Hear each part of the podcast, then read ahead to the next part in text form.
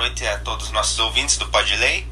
Hoje estamos com a convidada Emanuele Laurentino e também a Fernanda Pimentel. Uh, Emanuele, tudo bem? Boa noite, João. Boa noite, Fernanda. Boa noite a todos os ouvintes do Pod Lei. É, tudo bem, João? É, muito obrigada pela, pelo convite. É uma honra estar participando do Pod Lei. Uh, eu vi que hoje a gente vai abordar sobre bens públicos. O que você teria para trazer para a gente? Sim, vamos trazer esse tema de suma importância, né? É muito importante todos terem conhecimento, por mais básico que seja. E vamos começar abordando então o que, que são os bens públicos. Então, os bens públicos são todos os bens móveis ou imóveis pertencentes às pessoas jurídicas de direito público. E quem são as pessoas jurídicas de direito público? A União, os estados, Distrito Federal, municípios e suas respectivas autarquias e fundações públicas. Segundo o ordenamento jurídico vigente, são considerados públicos os bens do domínio nacional pertencentes às pessoas jurídicas de direito público interno sendo os demais considerados bens particulares, seja qual for a pessoa a que pertencerem. Certo, Emanuele. E dentro dos bens públicos, teria alguma classificação que você poderia trazer para gente? Sim. É, os bens públicos, eles estão classificados como de uso comum, de uso especial e dominicais. Os bens de uso comum são aqueles destinados ao uso coletivo, ou seja, bens de uso geral, que podem ser aproveitados por todos. É, como, por exemplo, as calçadas, praças, rios, praias, e geralmente são indisponíveis por natureza, pois são bens não patrimoniais e não podem ser alienados. Já os bens de uso, de uso especial, é, eles são lugares usados pela administração para que se consiga atingir seus objetivos, as res, repartições públicas. Em outras palavras, são bens nos quais são prestados serviços públicos, tais como hospitais, escolas, aeroportos. E esses são bens patrimoniais indisponíveis e não podem ser alienados. Os bens do dominicais, eles constituem o patrimônio do Estado, pertencem ao Estado na sua qualidade de proprietário. São bens disponíveis, sem distinção pública definida. Assim, podem ser aplicados para a obtenção de renda, ou seja, desde que obedecidas as determinações legais, tais bens podem ser alienados, como por exemplo, terras devolu devolutas e prédios públicos desativos. Ok, muito interessante. Uh, e quanto ao tópico afetação e desafetação, o que você teria para falar?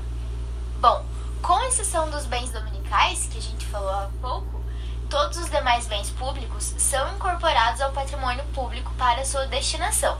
Essa destinação especial é chamada de afetação. E a retirada dessa destinação, com a inclusão do bem dentre os chamados dominicais, corresponde à desafetação.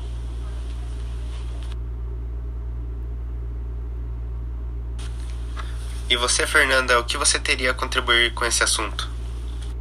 Boa noite, João. Boa noite, Emanuele. Boa noite a todos os ouvintes do Pod Lei.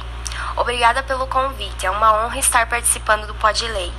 Bom, agora vamos ressaltar o uso dos bens públicos. Em princípio, os bens públicos são utilizados pela própria administração ou pelas entidades públicas que os detêm. Porém, a administração pública poderá destinar seus bens ao uso por particulares, desde que isso não implique satisfação de interesses exclusivamente privados, já que o fim público deve ser sempre atingido. Há duas formas de uso de bens públicos, na qual eu irei ressaltar elas, sendo o uso comum e o uso especial. O uso comum é a utilização de um bem público pelos membros da coletividade, sem que haja discriminação entre os usuários, nem consentimento estatal específico para esse fim. Não são apenas os bens de uso comum do povo que possibilitam um uso comum, mas também os bens de uso especial, quando utilizados em conformidade aos fins normais ao que se destinam. Já o uso especial é a utilização de bens públicos em que um indivíduo se sujeita a regras específicas e consentimento estatal, ou seja, se submete à incidência da obrigação de pagar pelo uso. O uso especial pode ser uso especial privativo, chamado simplesmente de uso privativo, que é o direito de utilização de bens públicos conferidos pela administração a pessoas determinadas. Pode alcançar qualquer das três categorias de bens públicos, admitindo as seguintes formas: A autorização de uso é um ato administrativo unilateral discricionário e precário, pelo qual a administração consente que determinado indivíduo utilize bem público de modo privativo, atendendo primordialmente ao seu próprio interesse.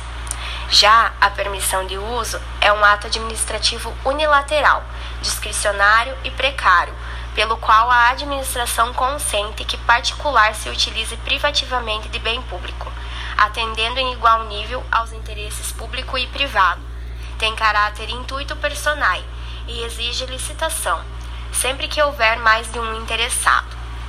Já a concessão de uso é um contrato administrativo pelo qual a administração confere ao particular o uso privativo de bem público, independentemente do maior ou menor interesse público da pessoa concedente. Exige licitação, pode ser onerosa ou gratuita. A concessão de direito real de uso é um contrato administrativo pelo qual o poder público confere ao particular o direito real resolúvel de uso de terreno público ou sobre o espaço aéreo que o recobre, para os fins que, prévia e determinadamente, o justificam. Por fim, a cessão de uso, que seria um contrato administrativo pelo qual a administração consente o uso gratuito de bem público por órgãos da mesma pessoa ou de pessoa diversa, incumbida de desenvolver atividade que de algum modo traduza interesse para a coletividade. Meu muito obrigada a todos. Então esse foi o Pod Lei da semana. Uh, gostaria de agradecer a Manuela Laurentina e Fernanda Pimentel pela participação. Uh, agradecer a todos os ouvintes e semana que vem estamos de volta.